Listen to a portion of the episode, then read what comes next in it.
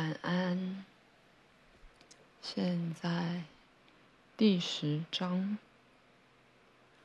生活中的死亡情况。如果你领悟到，在你目前的存在里，遭到死后经验是个正常部分，你就不会把那种经验看成那么陌生或不可解了。在睡眠和梦中，你摄入的存在次元就与你在死后经验的相同。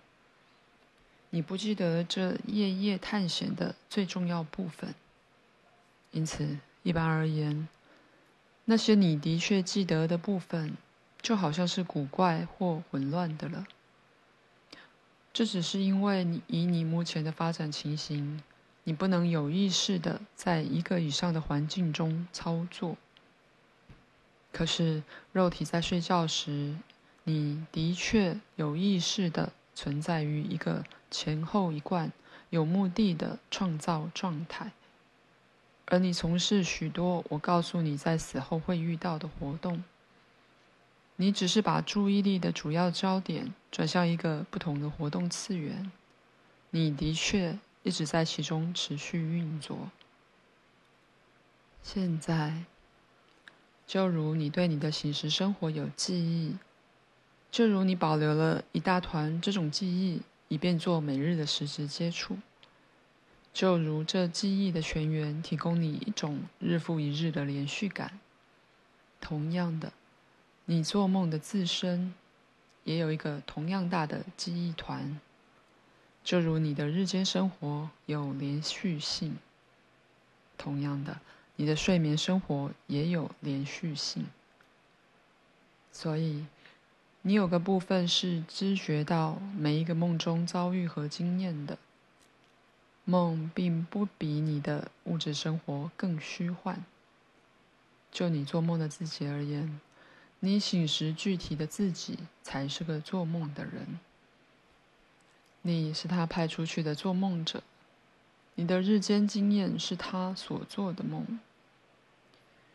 因此，你是以一种极具偏见的眼光去看或想到你做梦的自己，把你的实相视为当然，而把他的视为幻想。不过，对你的存在体来说，梦中实相远比物质实相要天然的多了。如果你在梦境发现不到前后连贯的情形，是因为你把自己催眠到相信根本没有连贯存在。当然，在你醒来时，你试着把夜的探险转译为实质的说法，试图使它们符合你对实相本质往往有限的扭曲。在某个程度，这是自然的。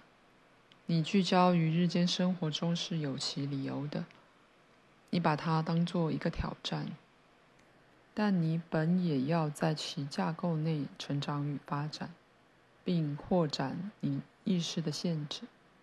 要承认你在睡眠状态比醒时状态在许多方面更有效率和创造力是很困难的，而承认梦的身体不受时空限制，而的确能飞。多少会令人感到震撼。假装所有这种经验都不是真的，而是象征性的，好比说，发展出复杂的心理学理论来解释梦，要容易得多了。简单的事实是，当你梦到你在飞时，你往往真的在飞。在梦境，你多少是与那些。不聚焦于物质实相中的意识，在相同的情况下运作，而那情况是他们的天然环境。所以，你许多的经验就与你在死后可能遭遇的完全一样。你可能与已死的朋友或亲人交谈，重游过去，问候老同学，走过实际存在于五十年前的街道。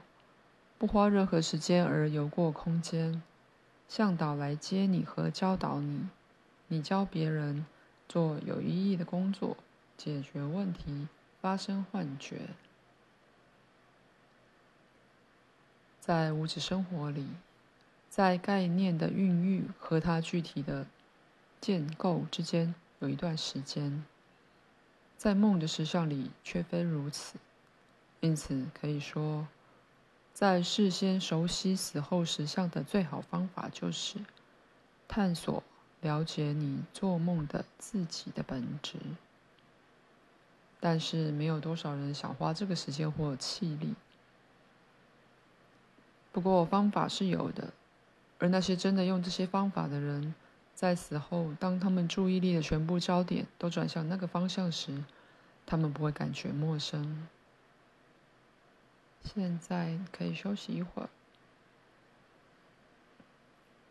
既然你有意识的记忆是这么强的与肉体内的知觉相连，所以虽然在睡眠中你离开了肉体，醒时的意识却通常还记得有这么一回事。在睡眠状态，你记得在梦中遇见过的每一个人。虽然在你的日间生活里，可能有些人没见过，在睡眠状态中，你可能与完全住在世界另一部分的人有多年的密切交往。在醒时状态，他们对你来说却是陌生人。就如你日间的努力有其意义与目的，你的梦中探险也是如此。在其中，你也达到自己的各种不同目标。在死后经验里，你会继续这些事。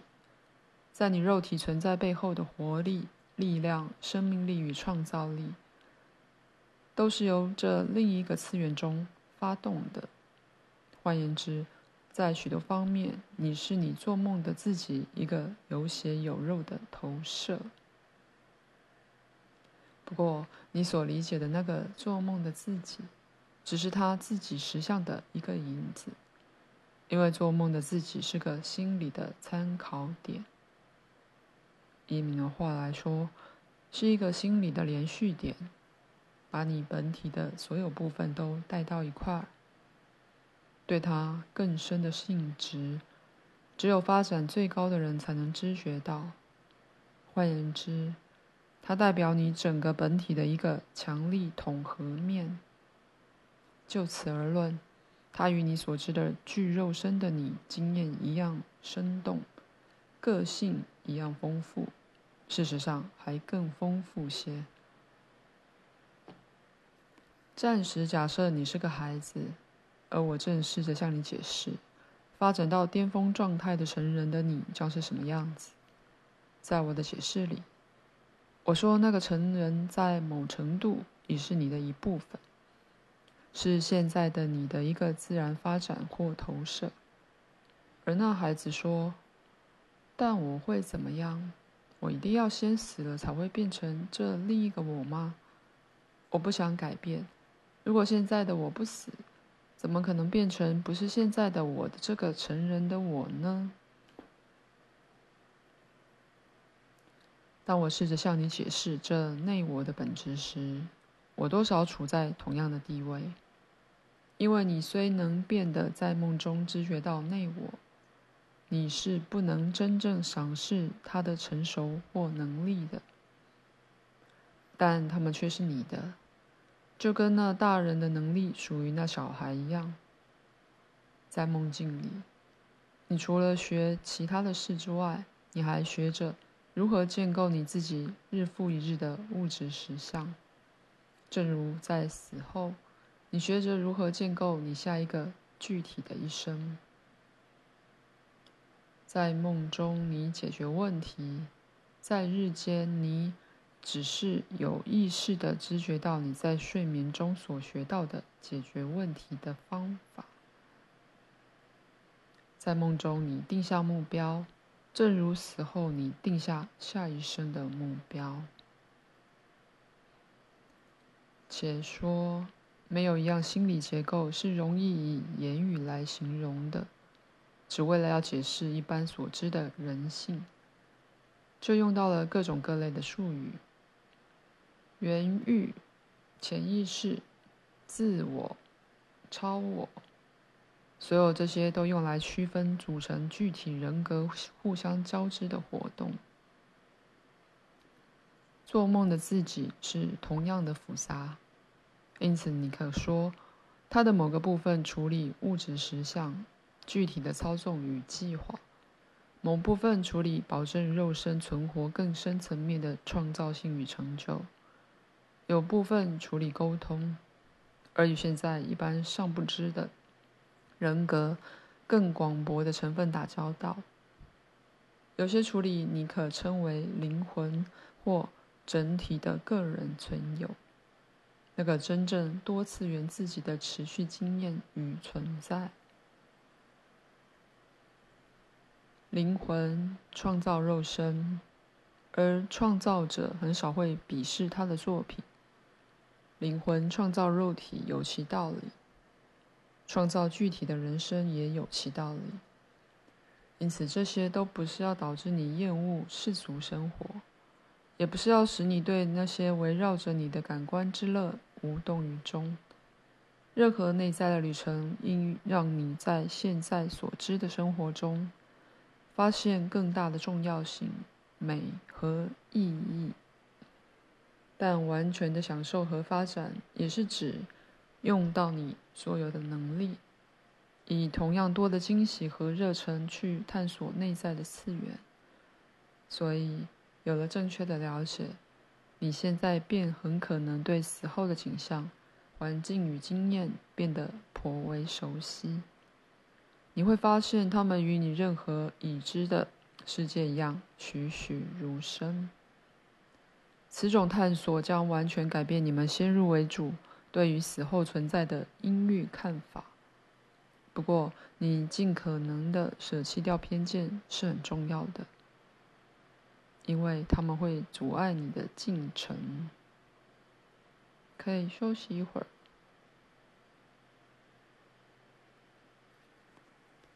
一般说来，如果你对物质实相相当的满意，你就比较适合研究这些内在环境。如果你在生活中处处看到邪恶，如果它似乎多过了善良，那么你还没准备好。如果你心情沮丧，你就不该开始这些夜间的探索，因为在此时，不论你是醒是睡，你的心灵状态都容易感受抑郁的经验。如果你希望以内在经验来代替实际经验，你也不该开始这种研究。如果你对善与恶的观念是严酷的、无法转换的，那么你们还没有。具备在这另外的次元中从事任何有意识的操纵所必须的了解。换言之，在精神上、心理上、心灵上，你应尽可能的有弹性，对新的概念创造开放，而不过分依赖组织或教条。你应是相当能干与富同情心的，同时在你的物质环境里。你应该是够外向到足以处理你现在的生活。你需要你所有的资源，因为这将是一个积极的探索和努力，而非消极的退缩，更必然不是懦弱的撤退。此书将近尾声时，会给那些有兴趣的人一些方法，以使你能有意识地探索这些死后的情况。同时，对你的经验与进度能控制得住。可是，此地我想多少更透彻地描写一下这些情况。在物质生活中，你其实是看到你所想看到的东西，有可用的实相范围，你感知某些资料，按照你对实相是什么的概念，而有你精心选择的资料。那些资料本来就是你创造出来的。如果你相信人性本恶，你就不会体验到人的善良，你对他完全关闭。他们于是将永远对你表现出最坏的一面。当你认为别人不喜欢你时，你会心电感应的使这件事必然发生。而你也将把你的不喜欢投射到他们身上。换言之，你的经验跟随你的期望走，在死后与梦中经验以及任何出体的遭遇中，这个原则也适用。如果你执迷于恶的概念，那么你就会碰上恶的情况；如果你相信魔鬼，那你就会碰见他。如我先前提过的，当意识不是针对肉体时，它有更大的自由。再说一次，思想和情感不需要经过时间的流逝就建构为实相。因此，如果你相信自己会遇上一个恶魔，你就会创造出这样的一个心念形象来，却不知它乃是你自己的创造物。因此，如果你发现自己正以这种方式专注于肉体生活的邪恶上，那么你还没准备好去做这种探索。当然，是可能在这种情况下碰上属于另一个人的心念形象的。但若你本来就不相信恶魔，你总会认识这现象的本质而不受其害。如果那是你自己的心念形象，那么，事实上，借着问自己它代表什么，你把什么问题这样子具体化了，你还可以从那儿学到点东西。你在死后也可能幻觉到同类的东西，把它用为一个象征，而经历某种天人交战。当然，那是不必要的。如果你有更多了解的话。你将在自己的理解层次解决自己的概念难题或两难之局。现在结束今晚的听写，我将结束此节，除非你有问题。